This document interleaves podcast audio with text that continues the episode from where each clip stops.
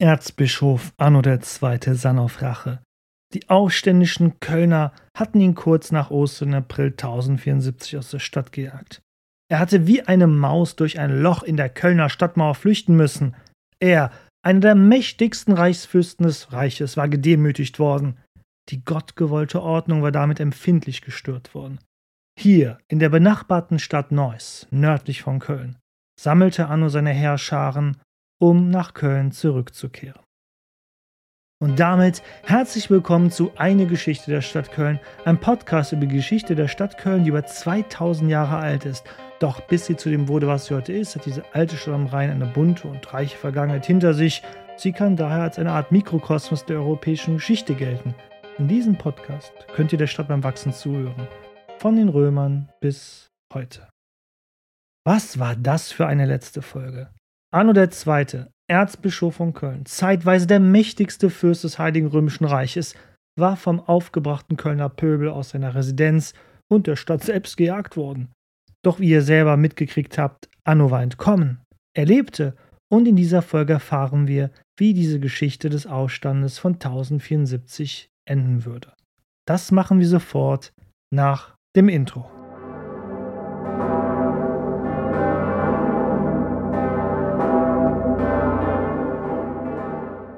Drei Tage waren vergangen, seitdem Anno fluchtartig Köln verlassen hatte. Durch eben jenes Loch hatte Anno sich retten können am 23. April 1074, welches ihr, wenn auch nun zugemauert, noch in der Tiefgarage des Kölner Doms anschauen könnt. Seitdem verweilte Anno in Neuss, einer Stadt nördlich von Köln, die damals Teil des weltlichen Herrschaftsgebietes des Kölner Erzbischofes war. Hier waren über die letzten drei Tage seit seiner Flucht zahlreiche Männer aus der Umgebung Kölns eingetroffen, die ihrem Erzbischof zur Hilfe kommen wollten. Natürlich stehen uns wie zuvor bereits die Jahrbücher des zeitgenössischen Geschichtsschreibers und Abtes Lampert von Hersfeld als schriftliche Quelle. Über Lamperts parteiische Einstellung in seinem Bericht über die Ereignisse im April 1074 hatte ich ja bereits gesprochen. Falls nicht, dann äh, höre besser nochmal in die vorherige Folge rein. So berichtet Lampert über die nach Neuss herbeigerufenen Landbewohner, Zitat, so rufen sie im Umkreis von vier bis fünf Meilen überall zu den Waffen. Viele Tausende von Menschen strömen schneller, als ein Wort verhallt, herbei, und kein Waffenfähiger versagt sich einem so gottesgefälligen Dienst. Sie rotten sich zusammen, bitten den Erzbischof und bedrängen den Zögernden mit Gewalt, aufs schnellste gegen die Stadt zu ziehen, um sie zurückzuerobern. Sie würden für ihn kämpfen und notfalls bereitwillig Schafe für den Hirten, Söhne für den Vater, den Tod erleiden. Wenn ihn die Kölner bei seinen Erscheinen nicht unverzüglich aufnähmen und ihm nach seinem Ermessen für die Kränkung Genugtuung leisteten, würden sie Feuerbrände hinausschleudern und die Bewohner mitsamt der Stadt verbrennen lassen oder die Mauer zertrümmern und ihn über Haufen von Erschlagenen auf seinen Bischofsstuhl zurückführen. Zitat Ende. Ja, das nenne ich mal Einsatz. Jeder Arbeitgeber wäre froh über solche Angestellten. Was ich interessant finde, und das ist meine persönliche Meinung, wie Lampert wie immer versucht, seinen Lehrer und wahrscheinlich Mentor in einem guten Licht dastehen zu lassen. Es sind die Landbewohner, die Anno nahezu bedrängen, sogar mit Gewalt, wie Lampert selbst aussagt, wieder nach Köln zurückzukehren. Als ob Anno nicht selbst aus bekannten Gründen ein Motiv hätte, zurückzuschlagen gegen eben jene Stadt, die ihn verjagt hatte drei Tage zuvor. Aber gesagt, getan. Anno zog am 26. April 1074, so ein paar Tage nach seiner Flucht, mit seinem nun stattlichen Aufgebot von Männern zurück nach Köln. Nun gut, aber Köln konnte sich natürlich seiner stattlichen Stadtmauer aus noch römischer Zeit rühmen. Es würde sicherlich lange dauern, bis Anno die Stadt belagert und ausgehungert hatte. Oder? Doch Dazu kam es gar nicht mehr. Übergeben wir doch wieder mal Lampert das Wort, um zu erfahren, was geschah, als Anno mit seinem Heer vor der Kölner Stadtmauer eintraf. Zitat so rückte der Erzbischof am vierten Tage nach seiner Flucht von einem stattlichen Haufen umgeben vor die Stadt. Als die Kölner das sahen und erkannten, dass sie den Angriff einer so großen, kampflustigen Menge weder an der Mauer noch in einer Schlacht standhalten konnten, da erst begann ihre Wut zu verrauchen, ihre Trunkenheit zu schwinden, und völlig eingeschüchtert schickten sie ihm Boten entgegen und baten um Frieden, indem sie sich schuldig bekannten und bereit erklärten, jede Strafe auf sich zu nehmen, sofern ihr Leben geschont werde. Der Erzbischof erwiderte, er werde ihnen Vergebung nicht versagen, wenn sie aufrichtig bereuten. Zitat Ende. Nach vier Tagen heißt es dann einfach nur, ja, ähm, cool, du bist wieder da, tritt ruhig in die Stadt rein, ähm, hab dich lieb. Ich bin auch was über diese Wendung der Geschichte enttäuscht, ehrlich gesagt, aber das war noch nicht alles. Natürlich war nicht wieder alles sofort Friede, Freude, Eierkuchen. Anno zog nicht sofort in die Stadt ein. Er verweilte mit seinem Heer von Bauern, Knechten und einigen Rittern vor der südlichen Stadtmauer bei St. Georg, seiner eigenen Kirchengründung, die direkt vor der Stadtmauer lag und zu diesem Zeitpunkt noch nicht innerhalb der ummauerten Stadtfläche lag. Das würde erst 40 Jahre später geschehen. So war Anno zwar direkt vor der Stadt, konnte aber immer noch abhauen, sollte die Lage doch wieder brenzliger werden mit den Kölnern. Wer könnte es ihm verübeln? Noch am gleichen Tag seiner Rückkehr nach Köln feierte Anno als Zeichen des guten Willens einen Gottesdienst in St. Georg. Alle, die gegen ihn rebelliert hatten, mussten dabei, nun nur im Büßergewand gekleidet aus kratziger Wolle und barfuß vor ihm treten und laut und öffentlich um Vergebung bitten. Ich habe es euch ja schon öfters gesagt. In einer Zeit ohne große Massenmedien, Internet oder Fernsehen, noch ohne Mikrofon und Lautsprecher, waren solch öffentliche gut sichtbaren Zeremonien das Mittel zur Machtdarstellung und auch zur Machtdarstellung der ja, eigenen Macht. Anno zeigte hierbei mit dieser Aktion, dass er ein vergebungsvoller Kirchenvater war, ein Hirte, der seine Schafe wieder in die Herde ließ, ganz wie der Vater den verlorenen Sohne wieder aufnahm, wie im Gleichnis in der Bibel im Lukasevangelium erzählt. Müsst ihr jetzt nicht zwangsläufig kennen, aber zur damaligen Zeit war das ein Gleichnis, das die Menschen äh, klar vor Augen hatten und kannten. Es muss wohl echt eine komische Situation für alle Parteien gewesen sein. Anno, der hier den Leuten vergeben sollte, die ihn noch vor vier Tagen in rasender Wut töten wollten. Auch für die Gegenseite sicherlich unangenehm, da die Büßer wiederum sich absolut schutzlos gegenüber Erzbischof und seinem Aufgebot nach St. Georg außerhalb der Stadt begeben mussten, um um Vergebung bitten zu können. Über die geladene Stimmung zwischen den Parteien bei diesem Akt würde ich gerne nochmal näher später darauf eingehen, weil diese Szene zeigte, wie Herrschaft in dieser Zeit verstanden und ausgeübt wurde. Ein Aspekt, den ich hier in der Folge aber besonders äh, gesondert behandeln möchte. Wer jetzt aber denkt, dass Anno es mit etwas Rumlaufen barfuß in unbequemen Wollsäcken beließ, was die Sühne für die Straftäter anging, der irrte sich aber gewaltig. Das ahnten wohl auch die Aufständischen, als Anno im Anschluss an den Gottesdienst zu ihnen sagte, dass sie sich am nächsten Tag auf dem Platz vor dem Kölner Dom begeben sollten, um dort, wo der Aufstand eskaliert war, die Tage zuvor, ihre gerechte Strafe im Sinne des Kirchenrechts zu erhalten. So ging in der Nacht in Köln die Angst um.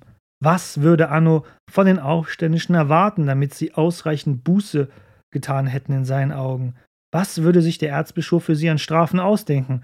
Er würde sie nicht töten, das hatte er versprochen, aber zwischen lebendig und tot, hm, ja, der menschliche Geist hat da wirklich sehr viel Spielraum, sich Sachen ähm, auszudenken. Und das ließ wohl viele, wohl die meisten der Aufständischen, ähm, ihre Bereitschaft zur Buße am nächsten Tag ähm, doch was ähm, überdenken.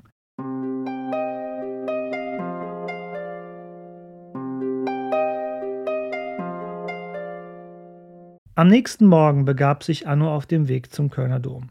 Damit betrat er zum ersten Mal seit seiner Flucht vor einigen Tagen wieder die ummauerte Stadt.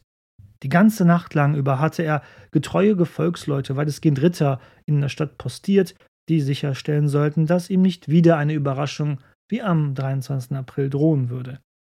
Die herbeigerufene Landbevölkerung hatte Anno jedoch inzwischen wieder nach Hause geschickt, also die aus Frechen, Kerpen, Pullheim, Neuss, Brühl und so weiter. Sie hatten ja ihren Zweck erfüllt, die Kölner Aufständischen zum Aufgeben zu bewegen. Doch als Anno am Dom eintraf, erlebte er wirklich eine Überraschung. Diesmal keine, die sein Leben bedrohte, aber ihn dennoch ziemlich wütend machte. Hören wir doch Lampert zu, was er über die Ereignisse an dem Tag zu berichten hatte oder besser gesagt, was in der Nacht zuvor geschehen war. Zitat In dieser Nacht flohen mehr als 600 der wohlhabendsten Händler aus der Stadt und begaben sich zum König, also Heinrich IV., um ihn sein Einschreiten gegen das Wüten des Erzbischofs zu bitten. Der Erzbischof wartete nach seinem Einzug in die Stadt drei volle Tage auf das Erscheinen der übrigen vor ihm, wie er angeordnet hatte, damit sie Vorschläge zu irgendeiner Genugtuung machten. Aber sie kamen nicht. Diese Missachtung ertrugen die Männer des Erzbischofs nicht. Sie greifen zu den Waffen, wie die meisten versichern, ohne Wissen und Befragen des Erzbischofs, dringen in die Häuser, plündern die Habe, strecken die ihnen entgegentretenden teils nieder, nehmen sie teils gefangen und werfen sie in Ketten. Üben mit einem Wort. Wir müssen allerdings nur notgedrungen die Wahrheit bekennen. Das Werk gerechter Rache fiel ungezügelter aus, als mit dem Ruf eines so hohen Kirchenfürsten vereinbar war. Aber je schwerer die Krankheit, desto schärferer Gegenmittel bedurfte es. Zitat Ende. Ach, Lampert, eindeutige Parteinahme für Anno erfreut mich immer wieder. Da greifen die Männer des Erzbischofs aus Frustration zu Gewalt, rauben, plündern und morden. Aber hey, Anno hat sicherlich nichts davon gewusst. Und selbst wenn, war ja okay, laut Lampert, denn je schwerer die Krankheit, desto schärferer Gegenmittel bedarf es. Es ging ja um Aufständische, die laut Lampert im Bunde des Teufels selbst waren. Ganze drei Tage wartete Anno also darauf, dass sich die Männer, die sich in St. Georg noch eingefunden hatten, im Büßergewand, sich zum Dom begeben würden, um ihre Strafe durch Anno zu erhalten. Aber wie gesagt, das geschah nicht. Niemand kam, beziehungsweise die Täter waren bereits auf und davon. Einzig und allein der namentlich nicht uns bekannte Kaufmannssohn, der den Aufstand eskalieren ließ und sich zum Anführer dessen aufschwang, der wurde bestraft. Denn wahrscheinlich hatte er zuvor sich bereits in der Gefangenschaft Annos befunden. Sicherlich war es eine der Voraussetzungen gewesen, dass Anno die Stadt nicht verwüsten würde. Der arme junge Kaufmannssohn wurde daher auf Anordnung Annos durch den Henker geblendet. Was genau blenden heißt, erspare ich euch lieber und wie man das macht. Was die Details angeht, das könnt ihr gerne selbst mal recherchieren, was das ist und ja, wie man das machte. Für diejenigen, die das nicht tun möchten, sagen wir mal so, den Rest seines Lebens wird der junge Mann leider nie wieder die Sonne gesehen haben. Er wandelte als blinder Mann umher. Einige enge Vertraute des Kaufmannssohnes wurden zudem ebenfalls bestraft. Wahrscheinlich waren sie als Führungskreis des Aufstandes ebenfalls bereits zuvor in Gefangenschaft geraten, als Anno nach Köln zurückgekehrt war. Diese jungen Männer wurden allesamt gestäupt und geschoren und wie der junge Kaufmannssohn weitestgehend ihres Vermögens beraubt. Was Stäupen wiederum bedeutet, Stäupen ist eine Strafe, bei der eine Person an einem Pfahl gebunden wird und dann ausgepeitscht wird. Mit Stöcken, Peitschen, Lederriemen oder sogar mit einem Besen, der so Metallsplitter dran hat. Wie gesagt, der menschlichen Fantasie ist wahrlich nie eine Grenze gesetzt, wenn es darum geht, anderen Mitmenschen weh zu tun. Und wozu diente das Scheren der Haare? Nun ist eine Glatze heutzutage allgemein anerkannt und auch ein Zeichen von Coolness, wie bei Vin Diesel, Ben Kingsley oder Skylar Grey. Damals galt jedoch, wer den Kopf geschoren hatte und eine Glatze trug, der war mit Sicherheit ein Verbrecher, weil das hat man mit allen Verbrechern damals gerne gemacht. Was hierbei auffällt, alle Bestrafungen, die Anno verhängte, wie Blenden, Stäupen, Scheren und dem Konfiszieren von Vermögen, waren Maßnahmen, die äußerst schmerzhaft, aber auch, ja, zwangsläufig, aber auch gezielt entwürdigend waren.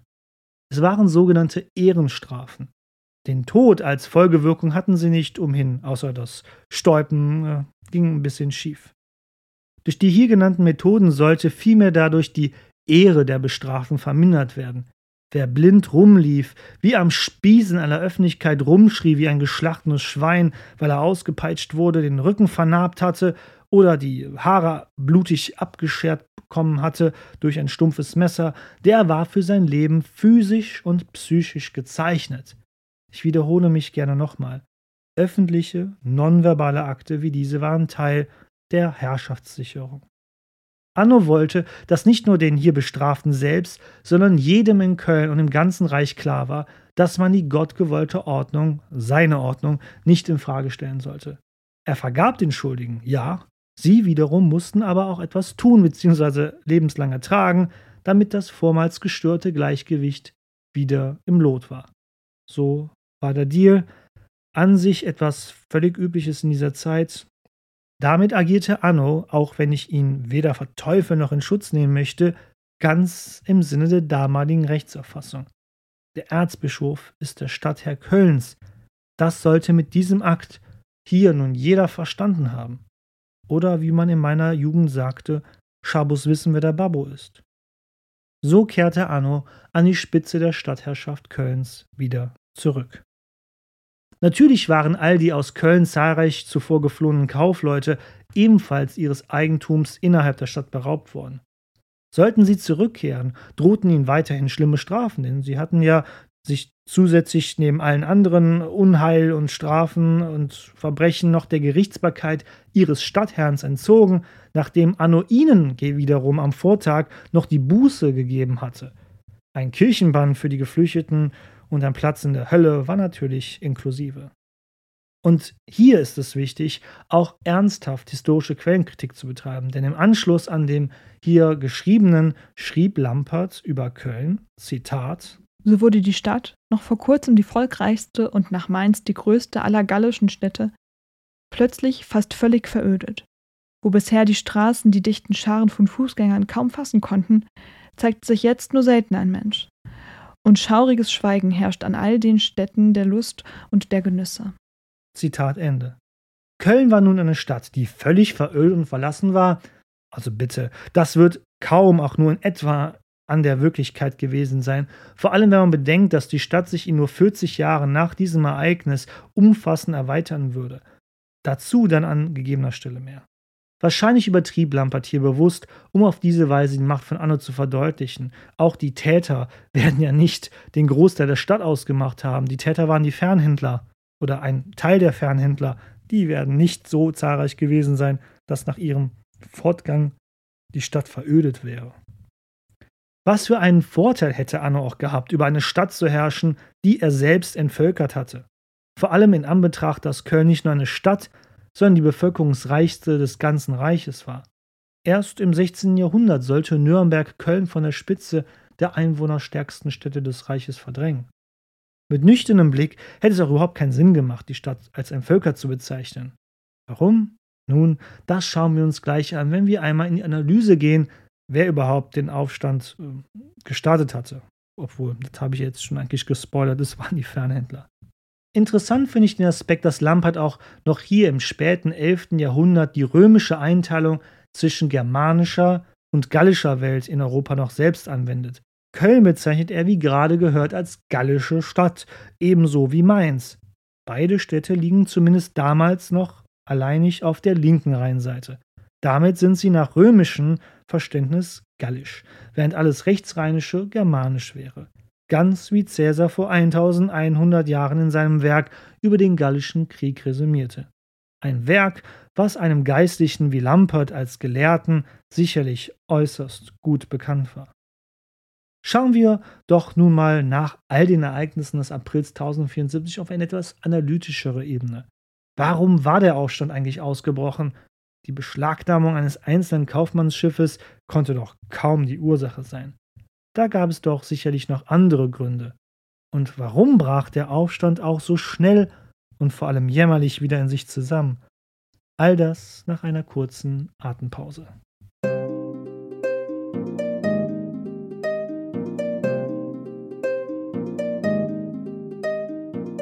Das, was anno im Jahr 1074 passierte, ist eigentlich ein tolles Beispiel dafür, wie Machtausübung zu dieser Zeit verstanden wurde.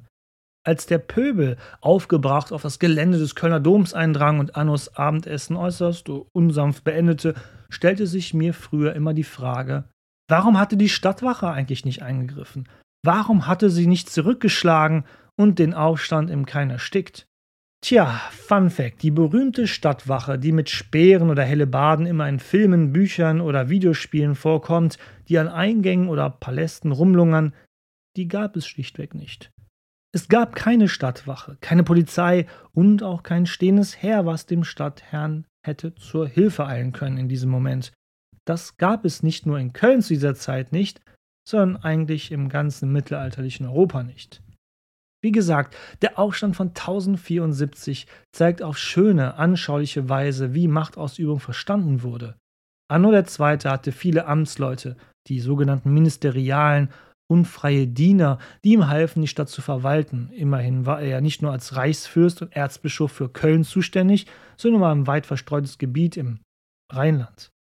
Dennoch verglichen mit heute, wo 22.000 Menschen direkt bei der Stadt Köln arbeiten, um eine Stadt mit 1,1 Millionen Menschen am Laufen zu halten, und damit sind nicht einmal Polizei, Feuerwehr und Personal beim öffentlichen Nahverkehr mit einbezogen, davon sind wir im 11. Jahrhundert ganz weit entfernt. Nicht nur in Köln, sondern überall im abendländischen Europa. Mit Ausnahme des Byzantinischen Reiches im Osten, des Mittelmeerraumes, was als Überrest des Oströmischen Reiches noch einen für die damalige Zeit großen Beamtenapparat aufweisen konnte.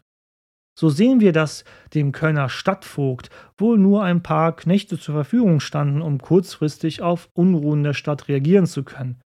Wie sonst lässt sich erklären, dass ein paar halbstarke Kaufmannsburschen es schafften, den Stadtvogt mitsamt seinen Männern in die Flucht zu schlagen, was den Aufstand von 1074 auslöste.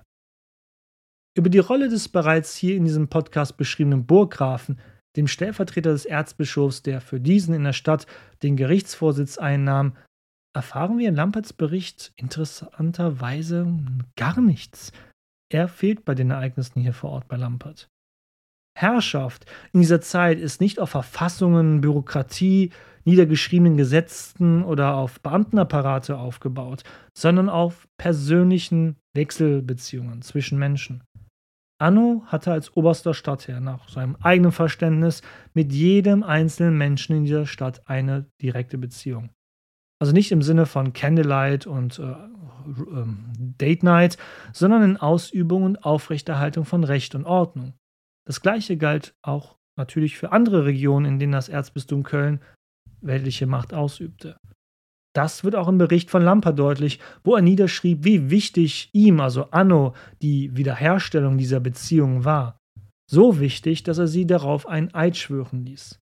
Zitat Alle wurden mit schweren Vermögensbußen belegt und mussten einen Eid leisten, dass sie in Zukunft die Stadt, so gut sie mit Rat und Tat vermöchten, für den Erzbischof gegen jedermanns Gewalttätigkeit verteidigen und die aus der Stadt geflohenen Bürger stets als ihre schlimmsten Feinde betrachten würden, bis diese dem Erzbischof gebührende Genugtuung geleistet hätten. Zitat Ende. Deutlicher kann man dieses System persönlicher Wechselbeziehungen zwischen Herrscher und Untertanen nicht darstellen. Was heute Gesetze und der Rechtsstaat regeln, war in dieser Zeit dieses gerade benannte System.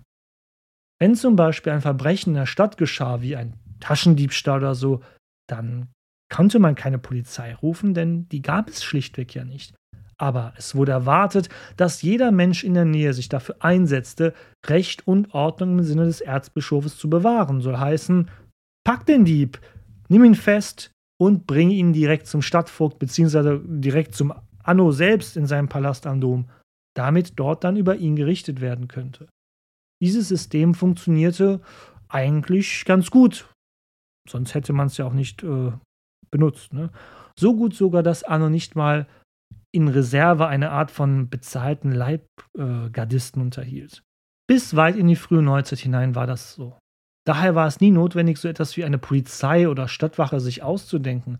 Städte in Europa blieben bis zur Industrialisierung von der Bevölkerung her überschaubar, meist nur einige tausend und zehntausende Einwohner, das war schon eigentlich die Ausnahme.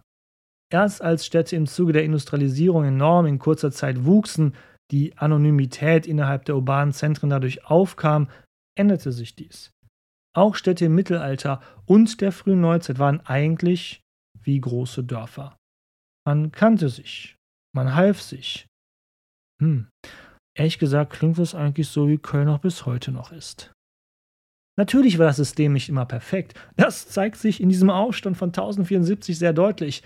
Denn Annus bescheidene bewaffnete Kräfte konnten weder eine Hafenschlägerei gewinnen gegen ein paar halbstarke Kaufmannsleute, noch hatten sie es geschafft, den inzwischen burgähnlich ausgebauten Bereich um den Kölner Dom und damit eigentlich aus militärischer Sicht ideal zu verteidigenden Bereich effektiv gegen die Aufständischen zu äh, verteidigen. Besonders bei Aufständen oder äußeren Gefahren wie eben jenem aus dem Jahr 1074 in Köln konnte dieses System kurzfristig ins Wanken geraten, diese Art der Machtausübung war zwar oft langsam in der Reaktion auf unvorhergesehene Gefahren wie dieser, aber am Ende erwies es sich doch als effektiv. Auch in diesem Fall. Anno wurde aus der Stadt gejagt, ja, keine Frage. Aber als er wiederum um Hilfe bei seinen ländlichen Untertanen bat, die direkt im Umland der Stadt sich befanden, versagte dieses System ganz und gar nicht. Im Gegenteil, innerhalb von drei Tagen hatte Anno eine ordentliche Streitmacht versammelt gehabt, die es ihm erlaubte, die Aufständischen so einzuschüchtern, dass sie umgehend sich ergaben. Trotz Stadtmauer, trotz, ja, großer Einwohnerschaft. Ich glaube kaum, dass unsere Oberbürgermeisterin uns Bürgerinnen und Bürger heutzutage so motivieren könnte, aber gut, wir leben auch in einer anderen Zeit mit anderen Vorstellungen davon, wie ein Staat auszusehen hat und wir zahlen Steuern dafür, damit der Staat Leute beschäftigt, diese Aufgaben zu erfüllen. Also ja, das ist ein doofer Vergleich.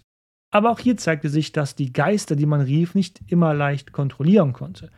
Anno konnte schnell die Landbevölkerung für seinen Marsch auf Köln mobilisieren, aber sobald der Geist aus der Flasche war, konnte es mitunter schwierig sein, ihn auch wieder dort hineinzubekommen.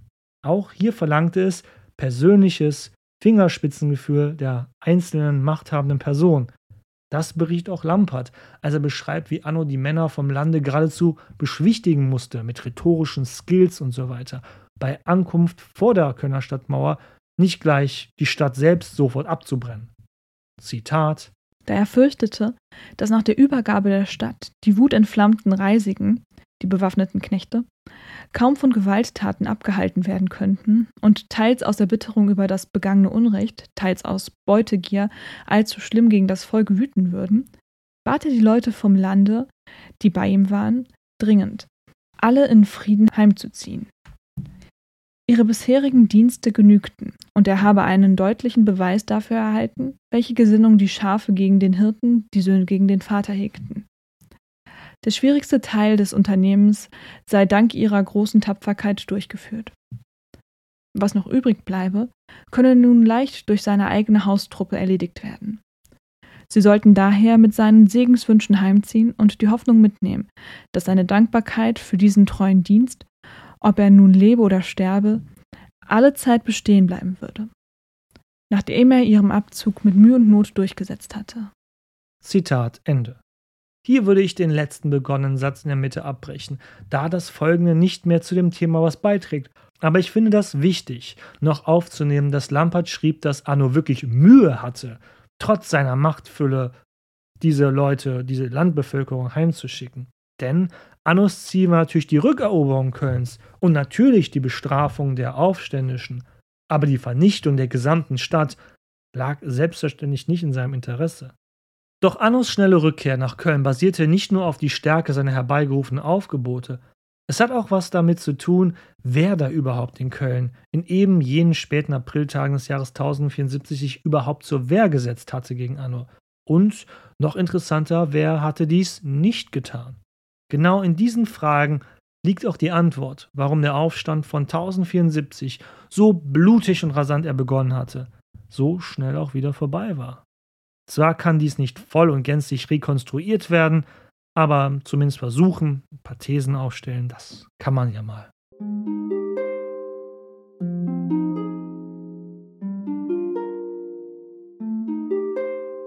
Durch die Schnipselfolge wisst ihr es. Damit habe ich mir eigentlich ein bisschen mein eigenes Skript für diese Folge was torpediert. Aber ihr wisst, wer hat im Jahr 1074 eigentlich rebelliert. Die Fernhändler natürlich. Aber wer populärwissenschaftliche Texte oder gar die Artikel im Netz dazu liest von den Ereignissen, hört immer von den Kölner Bürgern, die den Aufstand wagten. Ich wiederum habe es oft dabei gelassen, lediglich vom unbekannten Kaufmannssohn und seinen Anhängern oder einfach nur von den Aufständischen zu sprechen. Fest steht, am Anfang werden klar und deutlich der namentlich nicht erwähnte Kaufmann und sein Sohn genannt, die den Aufstand wagten. Wir erfuhren auch in der letzten Podcast-Folge, dass Lampert die Aufständischen als verweichlicht darstellt, als Zitat von Jugend auf in den Genüssen des Stadtlebens aufgewachsen. Zitat Ende. Ja, auf wen passt so eine Beschreibung, Leute? Das klingt nicht nach einem Bauern, einem Tagelöhner, einer Magd oder einem Knecht oder einer Taschenmacherin, die hier den Aufstand wagte. Eher nach Menschen, die Geld und Einfluss hatten und auch die Zeit und die Gelegenheit hatten, die Genüsse des Stadtlebens zu genießen. Das waren zu dieser Zeit grob gesehen nur zwei Gruppen in Köln. die hohe Geistlichkeit und der Dienstapparat des Erzbischofs mit seinen Ministerialen. Die aber haben wohl kaum rebelliert gegen das bestehende Establishment. Bleibt nur die zweite Gruppe übrig, eben jener aufstrebenden Händlerschicht in Köln. Wer sonst hätte die menschlichen Ressourcen, schnell und das vor allem in nur einem Tag Menschen zu versammeln und mit ihm den Bischofspalast samt Kölner Dom zu stürmen? Wer hätte das? Natürlich, es sind die Fernhändler. Natürlich nahmen an dem Aufstand nicht nur Händler teil, auch Menschen, die in irgendeiner Abhängigkeit sich mit der Kaufleuteschicht befanden, waren mit von der Partie. Deren Knechte und Tagelöhner sicherlich, die in Häusern und Arbeitsstätten der Händler arbeiten, Menschen, die irgendwie selbst aus welchen Gründen auch immer einen Groll hatten gegen Anno, ihre Zahl dürfte daher nicht klein gewesen sein. Immerhin schaffen sie es, Anno in die Flucht zu treiben. Dann vielleicht auch Geschäftstreibende von diesen Fernhändlern oder auch einfach Leute, die in irgendeiner Art Abhängigkeitsverhältnis von denen waren, wegen Krediten, Versprechen, Rechtssicherheit, was auch immer. Aber trotzdem, fest steht, davon können wir eigentlich ausgehen. Eine Erhebung aller Menschen in Köln gegen Anno fand nicht statt in diesen Tagen von 1074. Der überaus größte Teil der Kölnerinnen und Kölner wird wie Anno selbst völlig überrumpelt von Ereignissen des Jahres 1074 gewesen sein. Wir können also davon ausgehen, dass besonders die vermögenden Fernhändler und deren Anhänger es waren, die den Aufstand wagten und durchführten. Zweifellos wichtige Personen in der Stadt, in absoluten Zahlen stellten sie aber eine Minderheit auch innerhalb der Stadtgesellschaft dar. Auch wenn die meisten Menschen in Köln Anno wohl nicht ausstehen konnten, aktiv wurden die meisten hierbei nicht. Noch unterstützten sie die aufständischen Händler. Warum auch? Was wäre für einen unbeteiligten Menschen, einen Tagelöhner beispielsweise, in der Stadt dabei persönlich rausgekommen? Die Frage ist daher, was war das Ziel der Aufständischen, der Fernhändler, die ihren Stadtherrn lynchen wollten? Natürlich zuerst das Offensichtliche, das Ende von Annos Stadtherrschaft. Auch wenn Lampert die Aufständischen mit dem Teufel im Bunde sieht, dies, dieser Aufstand, das war ein rein politischer Konflikt und kein Aufstand gegen den christlichen Glauben, gegen die Kirche äh, als Institu Institution an sich. Nein, die Kaufleute wollten ja gute Christen sein. Sie waren halt nur unzufrieden, dass der äh, Stadtherr sich in Sachen einmischt, in die er sich nicht einmischen sollte. Das zeigt sich auch in den Tagen nach der Vertreibung von Anno. Die aufständischen Kölner sandten Boten zu Heinrich IV. und wollten ihn darum bitten, die erzbischöfliche Herrschaft der Stadt aufzuheben und sie durch seine eigene königliche Herrschaft zu ersetzen. Immerhin galt Heinrich IV. als übergeordneter Lehnsherr von Anno II., der in seinem Namen, also Heinrichs Namen, als dessen Stellvertreter vor Ort in Köln agierte. Als Vorbild diente den Aufständischen natürlich die Stadt Worms, die ein Jahr zuvor erfolgreich den eigenen Bischof und Stadtherrn vertrieben hatten und im Gegenzug Heinrich IV. zum Stadtoberhaupt gemacht hatten. Dieses Rauswerfen von lokalen Machthabern, vor allem von Bischöfen, war ein Trend, der in ganz Europa zu vernehmen war. Ob er immer glückte, das ist natürlich eine andere Frage. Mit dem Aufkommen und der Blüte der Städte im Hochmittelalter versprachen sich die vermögenden Handwerker und Händler dort sich mehr Autonomie über die eigene Stadt zu äh, ergattern, durch das Abschütteln des lokalen und regionalen weltlichen und geistlichen Adels. Als Ziel dorthin strebte man daher eine direkte Herrschaft in der Stadt durch den König an. Aber Moment mal, das ist doch wirklich keine größere Freiheit, wenn der König in der Stadt herrscht. Doch, denn das bedeutete, dass man damit auch mehr Freiheiten genoss als Stadtgesellschaft. Ein König bzw. ein Kaiser war mächtig, keine Frage, aber er war so viel unterwegs an so vielen verschiedenen Orten im Reich und teils ganz Europas. Das ist durchaus praktisch, denn so konnte er, anders als ein lokaler Adliger wie Anno mit ständigem Sitz in der Stadt, nicht so viel vor Ort ins Alltagsgeschehen der Stadt eingreifen und die Herrschaft der reichen Bürger nerven. Höchstens vielleicht einmal im Jahr, wenn er mal dadurch streifte, wenn auch überhaupt. Das war es also, was sich die Fernhändler Kölns erhofften. Eine direkte Unterstellung der Stadt unter königlicher Herrschaft. Damit auch eine gleichzeitige Ausweitung ihrer eigenen Rechte. Doch zu der Entwicklung kam es im Jahr 1074 nicht mehr, da Anno es ja innerhalb weniger Tage schaffte, den Aufstand niederzuschlagen. So schnell ritt kein Bote so schnell fanden keine Entscheidungen statt, dass Heinrich IV. hier hätte effektiv handeln können. Also im Sinne der Kölner Fernhändler. Das führt uns zu der Frage, die hier noch im Raum steht, deutlich. Warum haben die Aufständischen so schnell kapituliert? Die Aufständischen hatten eine ganze Stadt mit einer mächtigen Stadtmauer aus Stein innerhalb nur einer Nacht quasi kampflos erhalten. Bis zur Erfindung der Artillerie waren große befestigte Städte wie Köln quasi uneinnehmbar. Köln ist hierbei ein gutes Beispiel für. Zwischen 881 und 1794, ja, das ist eine riesige, eine riesige Zeitspanne, sollte keine feindliche Armee im Sturm oder militärisch äh, Köln erobern können. Ganze 913 Jahre lang, also zwischen Wikingern und französischen Revolutionstruppen. Wer hier wirklich rebellierte, die Antwort haben wir uns in dieser Folge bereits äh, gegeben. Es war wohl nicht die gesamte Stadtbevölkerung, die diesen Aufstand mittrug und aktiv ausführte. Federführend war hierbei eine kleine vermögende Schicht an Händlern mit ihren Dienern und Knechten. Und ja, das ist der Grund, Leute. Denn das hatte vielleicht ausgereicht, um den Erzbischof am Abendessen zu überrumpeln und in die Flucht zu jagen und vielleicht auch die Stadttore zu bemannen, aber die gesamte Stadt gegen eine Belagerung und einen eventuellen Angriff zu verteidigen, dazu waren sie wohl nicht in der Lage. Die Frage war auch, ob wirklich alle innerhalb der Stadt dazu bereit gewesen wären, die negativen Auswirkungen einer Belagerung oder eines Angriffes mitzutragen. Und das zeigt sich ja auch im Bericht von Lampert. Die Aufständischen sehen die Herrscher Annos, die neben zahlreichen Bauern, Knechten, Kriegern auch Ritter und bewaffnete Söldner umfasste. Sie merkten schnell, dagegen konnten sie langfristig nichts gegen tun. Dann lieber auf Buße und Vergebung hoffen, egal wie hart die Strafe war. Ein viel zu kompliziertes, wenn auch wichtiges Thema ist die Frage der Entstehung einer Kommune im Jahr 1074. Soll heißen, inwieweit können wir hier schon von einer eigenständig denkenden Stadtgesellschaft sprechen? Es ist absolut verlockend, aus Kölner Lokalpatriotismus-Sicht gesehen, dies hierbei zu tun, um Köln quasi an die europäische Speerspitze dieser kommunalen Entwicklung zu stellen, die immer mehr Momentum gewann. Erstens steht Köln natürlich an der Speerspitze, wie soll das auch anders sein? Aber meine absolut persönliche Meinung ist, dass dies hier noch nicht ganz deutlich erkennbar ist, ähm, wie ich finde. Dass Menschen sich hier im Jahr 1074 zusammenschlossen für eine gemeinsame politische Stimme, ist durchaus ersichtlich. Aber das steckt hier noch deutlich in den Kinderschuhen. Der Aufstand wirkt eher wie eine Trotzreaktion, eine überhastete Tat.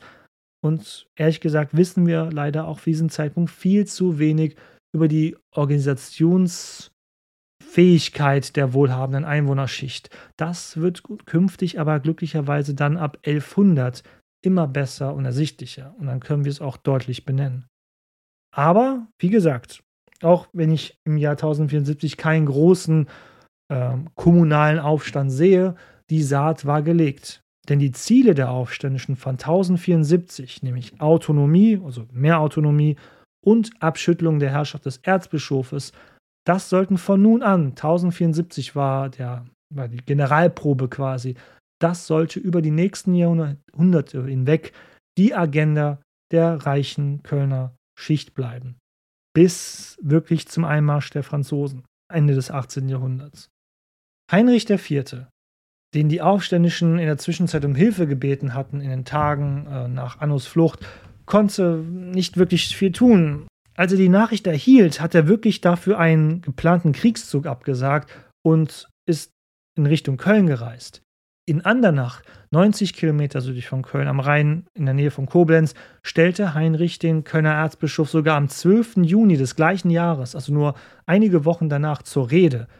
Heinrich macht ihm Vorwürfe wegen des Vorgehens gegen die Kölner Stadtbevölkerung ähm, in Apriltagen. Und nicht nur das, er griff auch das Gerücht auf, dass Anno angeblich sich mit dem Heer des englischen Königs Wilhelm I. vereinigen wollte, verbünden wollte, um dann für den englischen König Aachen zu erobern. Und wir reden hier wirklich von König Wilhelm I., den William the Conqueror. Und damit warf Heinrich Anno nicht nur ja, Amtsmissbrauch und Machtmissbrauch vor, nee, sogar direkt Hochverrat, ja gar Landesverrat. Jetzt mögt ihr euch vielleicht wundern, hä, was hat denn der englische König in Aachen zu suchen? Ihr dürft nicht vergessen, William the Conqueror kam ja selber aus Frankreich, aus der Normandie besser gesagt. Ja, so ein Brückenkopf rüber nach Aachen wäre bestimmt schön gewesen für den ähm, Aussteiger aus der Normandie.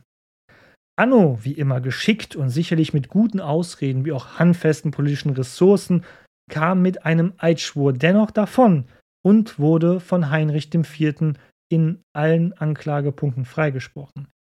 Aber wie kam das denn zustande? Es waren ja immerhin schlimme Vorwürfe, die Heinrich IV. hatte. Ja, damals wie heute muss man hin und wieder in der Politik leider pragmatisch sein, denn zu sehr war zu diesem Zeitpunkt Heinrichs eigene Herrschaft in Bedrängnis geraten.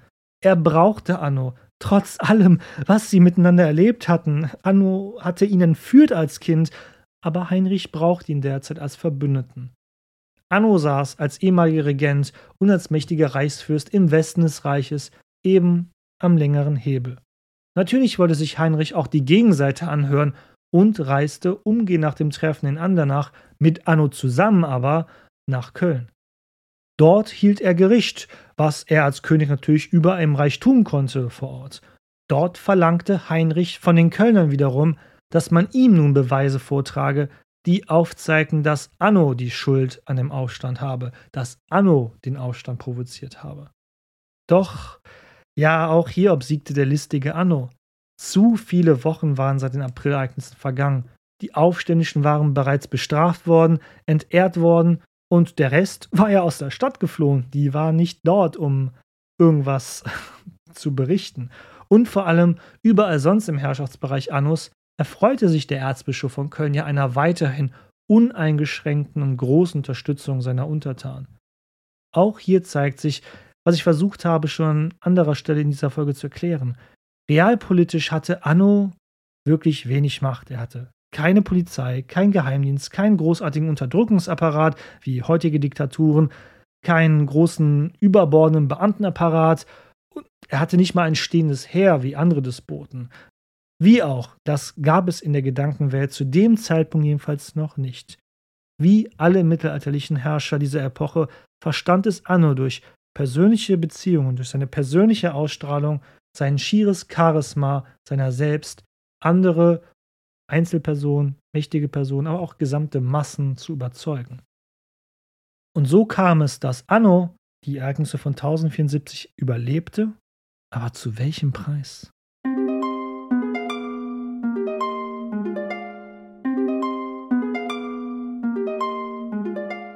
Erzbischof Anno, die Figur, die uns jetzt vier Folgen lang begleitet hat, starb eineinhalb Jahre nach den Ereignissen vom Jahr 1074.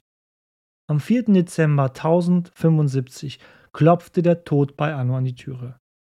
Diese kurze Zeit würde eigentlich nicht ausreichen, um das ganze Geschehene vergessen zu lassen, was in der Stadt geschehen war im Jahr 1074. Anno hatte aber bereits das ganze Jahr von 1075 bereits gekränkelt. Wer weiß, psychosomatische Schmerzen hat er bestimmt nach dem Aufstand gehabt. Und Lampert beschreibt dies ziemlich stark im Detail. Wie gesagt, er kannte Anno ja auch. Zitat Zuletzt erhielt Satan auch Gewalt über sein Fleisch, und er wurde mit einem bösen Geschwür an beiden Füßen geschlagen, so dass allmählich das faulende Fleisch herausseitete und nachdem sich an verschiedenen Stellen die Haut abgelöst hatte, die nackten Knochen scheußlich anzusehen hervortraten. Diese Krankheit zerfraß zunächst die Füße, dann in schrecklicher Form die Unter- und die Oberschenkel und breitete sich dann nach langen Qualen auf die lebenswichtigen Organe aus und entsandte endlich die Seele, mehr als im Feuer geläutertes Silber siebenfach bewährt und geläutert aus dieser Hütte von Staub hinüber in das Haus, das nicht mit Händen gemacht ist, das ewig ist im Himmelreich. Zitat Ende.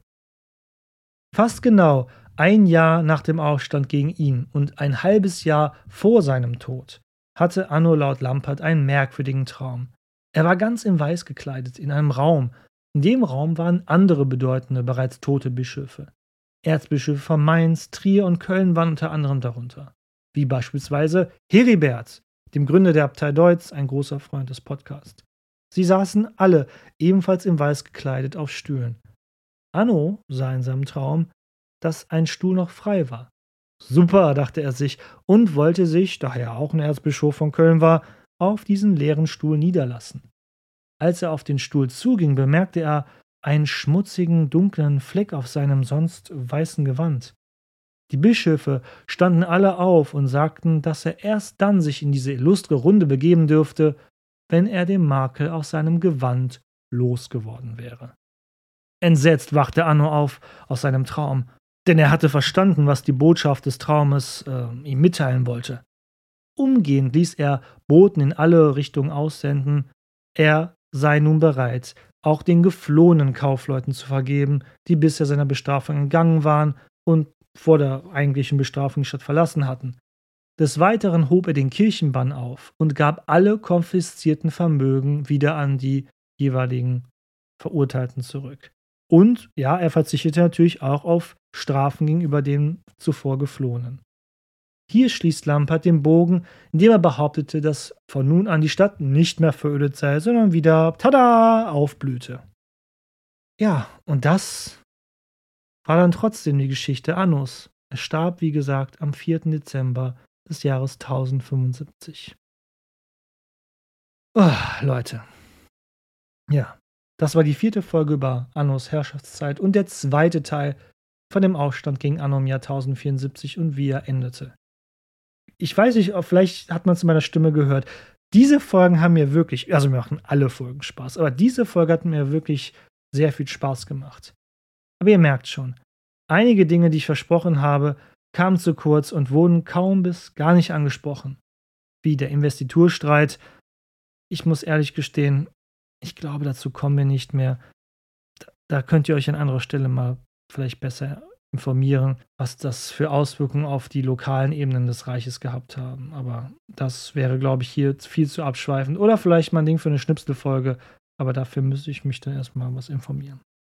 Überaus geholfen hat mir bei der Recherche das Buch von Karl Dietmar und Hugo Stehkemper über das hochmittelalterliche Köln das als Teil der großen Kölner Stadtgeschichte im Greven Verlag erschienen ist und ebenfalls auch der Frühmittelalterband, der erst vor einigen Monaten rausgekommen ist. Ich bin so vorgegangen, dass ich zuerst nur Lamperts Text gelesen habe, also die Originalquelle. Als ich damit fertig war und meine eigenen Gedanken schon zu dem Text und den Quellen hatte, habe ich dann erst die Analyse von Dietmar und Stehkemper einfließen lassen. Und von Ubel natürlich. Ich weiß, die Folge ist jetzt schon viel, viel länger als üblich. Aber so bedeutend andere mittelalterliche Erzbischöfe waren wie ein Bruno und Heribert und so weiter, ist Anno heutzutage noch vergleichsweise gut bekannt in der Kölner Stadtgesellschaft.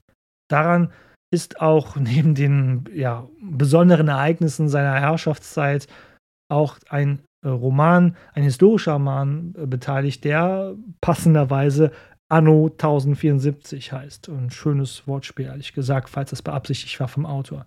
Dieser Roman folgt ziemlich stringent der Erzählung Lamperts, schmückt die darin beteiligten Personen aus und macht beispielsweise den nicht namentlich genannten Kaufmannssohn zu einem ja, Mann, der Georg heißt, der auch noch live als Kind zuvor den Staatsstreich von Kaiserswerth erlebt hat. Anno selbst wird hierbei ebenfalls ziemlich, ja, doch vielseitig dargestellt. Als machtbewusster Reichsfürst, ja, aber auch getrieben als Gefangener seiner eigenen tiefen Frömmigkeit, die ihn schlussendlich dazu auch in den Abgrund führen wird.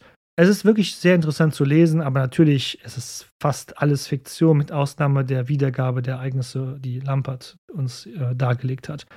Das Buch scheint aber ziemlich erfolgreich gewesen zu sein. Ein zweiter Teil erfolgte kurz darauf. Den habe ich aber noch nicht gelesen. Und den ersten Teil, ach Leute, den habe ich gelesen, als er rauskam in den späten 90ern, müsste das gewesen sein, als ich selber noch ein Kind war. Müsste ich eigentlich nochmal lesen. Hm.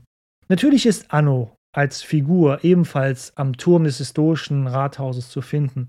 In der rechten Hand hält er hierbei nicht nur den Bischofsstab, sondern auch ein Schwert, ein Hinweis darauf, dass er eben auch als weltlicher Herrscher und zeitweise Regent des Reiches fungierte und auch sonst sehr gerne in der Realpolitik mitgemischt hat.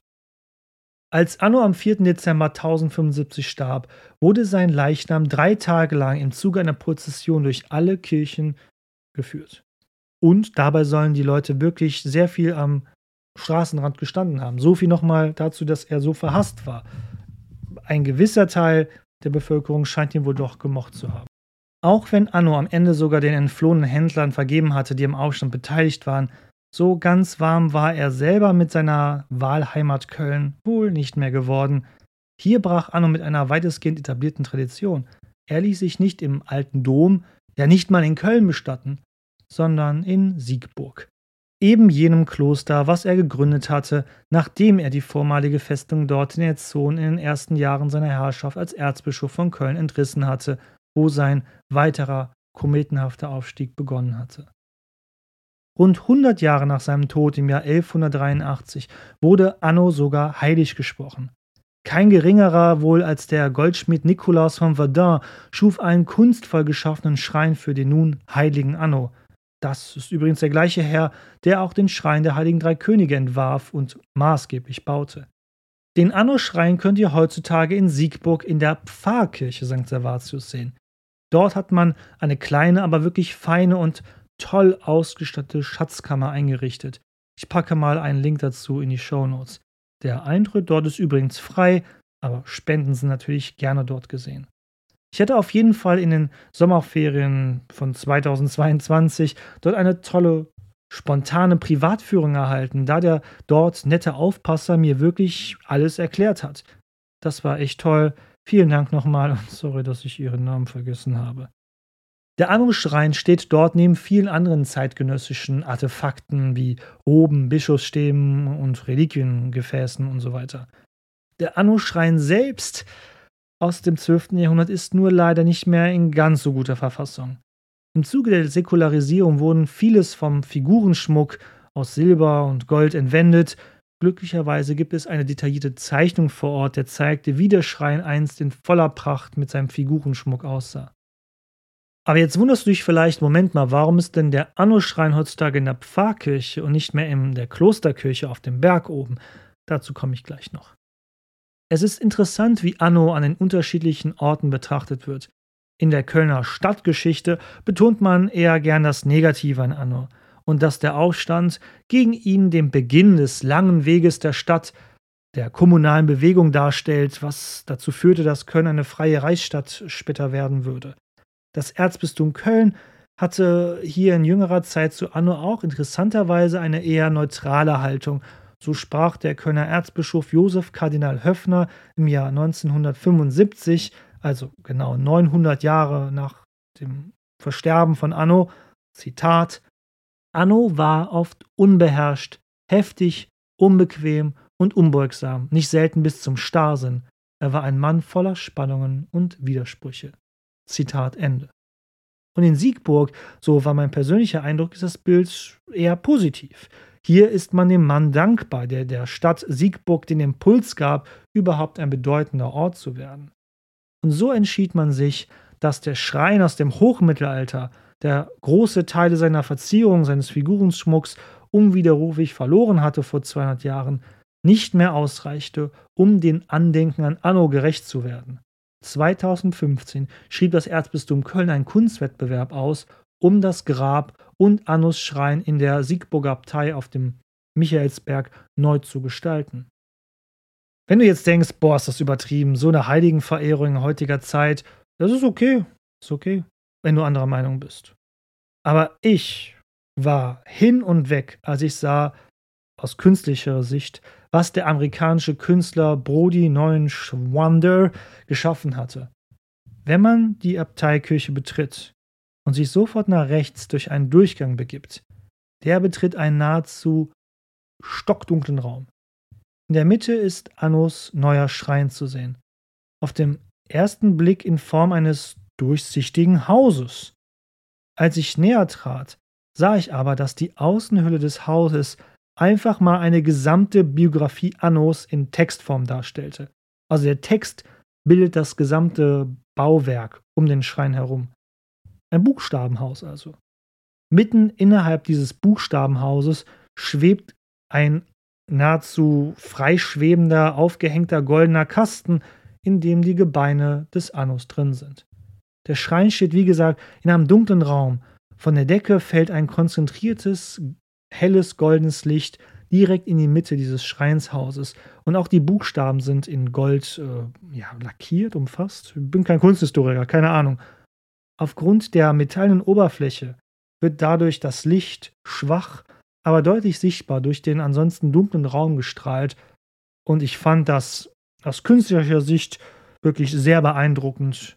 Natürlich werde ich ein Bild davon, wenn ein Foto überhaupt das wiedergeben kann, das werde ich mal die nächsten Tage auf Social Media und äh, auch auf die Homepage stellen. Geschichte.köln übrigens natürlich ohne Ö, sondern mit OE geschrieben. Aber falls ihr die Chance mal zu habt, besucht mal die beiden Orte in Siegburg, die Abteikirche und die Pfarrkirche. Siegburg ist, auch wenn es inzwischen eine größere Stadt ist, in der Altstadt zumindest sehr überschaubar und Pfarrkirche und Abteikirche mit einem gewissen Höhenunterschied stehen eigentlich direkt nebeneinander. So. Meine Aufnahmezeit zeigt hier an elf, eine Stunde und elf Minuten. Also das ist wohl die längste Folge, die ich bisher produziert habe. Gut, mit dem Wegschneiden der Versprecher wird es etwas kürzer werden, aber dennoch wird es wohl die längste Folge sein, die ich je gemacht habe. Es gäbe sicherlich noch so viel zu erzählen über Annos Leben. Ich könnte euch noch das Anno-Lied vorlesen. Ey, das ist wirklich mal eine gute Idee. Vielleicht lese ich euch das Anno-Lied mal vor, das 1081 begonnen wurde, festgestellt wurde, ich will es falsch sagen, mit 49 Versen, das in Frühmittelhochdeutsch verfasst wurde. Aber vielleicht schaffe ich es ja, ähm, das noch auf heutige Hochdeutsch zu übersetzen und dann lese ich euch das mal vor. Das wäre mal eine Idee. Sagt mal Bescheid, ob ihr das mal hören wollt. Wenn nicht, überspringt dann einfach die jeweilige Schnipselfolge. Ich hoffe, euch hat diese Folge gefallen. Wie gesagt, auf die 19-jährige Amtszeit von Anno hatte ich mich echt gefreut, bereits seit dem Start des Podcasts. Und wir haben für eine sonst so quellenarme Zeit so viel Action in so kurzer Zeit gehabt, dass, sorry Leute, das musste man ausschlachten. Dazu gibt es von den Blackfurs auch noch ein Lied zu den Ereignissen von Anno und dem Jahr 1074 und dessen Auswirkungen. Das Lied heißt Feschers Köbis und ja, ich weiß, ich bin mir nicht ganz sicher, ob ich dieses Lied hier vortragen kann, wegen rechtlichen Bestimmungen. Ich informiere mich mal, weil das Lied ist eigentlich auch echt cool. Oder ich packe einen Link zu einem YouTube-Video, ähm, wo das Lied abgespielt wird, auf die Homepage. Ich schaue mal. So. Und jetzt, liebe Leute, möchte ich was ansprechen, wobei ich gar nicht mal weiß, wie die Lage wirklich so ist. Wir haben jetzt Anfang Juli. Es ist heiß, ihr seid gerne in der Sonne, hoffentlich, und habt doch die Zeit und die Gelegenheit und die Mittel dafür. Und ich weiß, wie das ist. Ihr seid dann lieber draußen in der Natur, beschäftigt euch mit eurer Familie, euren Freunden, euren Bekannten und vielleicht habt ihr da mal Lust, den Podcast mal oder Podcast hören an sich etwas links liegen zu lassen. Und ehrlich gesagt, Vielleicht möchte ich das auch ein bisschen tun. Ich weiß gar nicht, was das für eine Auswirkung haben wird, ob jetzt in drei Wochen nicht eine neue reguläre Folge erscheint oder nicht. Ich lasse es mal gerne offen, ja, weil auch ich möchte jetzt mal ein bisschen Sonne tanken, ein bisschen genießen, ja, und auch Zeit mit anderen Menschen verbringen und vielleicht auch mal neue Orte erkunden, die nichts mit dem Podcast zu tun haben. Und vielleicht einfach mal auch das Gehirn ein wenig zur Ruhe kommen lassen, abschalten. Weil alle drei Wochen eine neue Folge rausbringen in einem so rechercheintensiven Thema ist schon eine Herausforderung, die ich gerne angehe. Ich habe mir das ja ausgesucht. Aber dennoch, vielleicht gönnt ihr mir mal eine kleine Pause. Ich bin mir ja bewusst, dass ihr auch eine gewisse Geduld haben werdet und auch in eurem Interesse bestimmt liegt, dass ich auch mal hin und wieder eine etwas entspanntere Zeit habe, um wieder frischer und mit mehr Elan zurückzukehren, um euch weiter die Geschichte Köln zu erzählen. Also, keine Ahnung, ob das jetzt die Ankündigung einer Sommerpause ist oder nicht, aber wer weiß, vielleicht kommt eher eine Schnipselfolge das nächste Mal, vielleicht kommt eine reguläre Folge. Ich halte euch auf dem Laufenden. Ich schreibe es in die Beschreibung dieses Podcasts auch rein. Ich schreibe es auf die Homepage notfalls, wie es weitergeht. Und auf Social Media seht ihr ja wirklich tagtäglich, was abgeht in der Planung dieses Podcasts. Also lange Rede, kurzer Sinn. Am Ende vielen lieben Dank wie immer an meine Patreons, dass sie jede Folge tatkräftig unterstützen. Das bedeutet mir wirklich sehr viel. Es hilft mir, diese Folge zu planen. Ihr seht, nach der langen Aufnahmezeit kann ich nicht mehr richtig reden und mich konzentrieren. Deshalb möchte ich es auch gar nicht überhasten, aber ich kann jetzt nicht mehr so richtig reden, habe ich das Gefühl. Deshalb am Ende noch ganz zum Schluss Danke an die diesmaligen Trinkgeldgeber. Und das sind dieses Mal Hajo, Helga und Stefan, vielen lieben Dank für eure Zuwendung, für eure Trinkgelder via PayPal. Hat mich sehr gefreut. Dankeschön. So. Und am Ende bleibt es mir nur zu sagen, vielen lieben Dank fürs Zuhören. Danke für eure gespendete Lebenszeit an mich und meiner Kreation hier. Habt einen schönen Sommer. Wir hören uns ja wieder. Keine Sorge. In irgendeiner Weise. Und bis dahin, Martet Jod.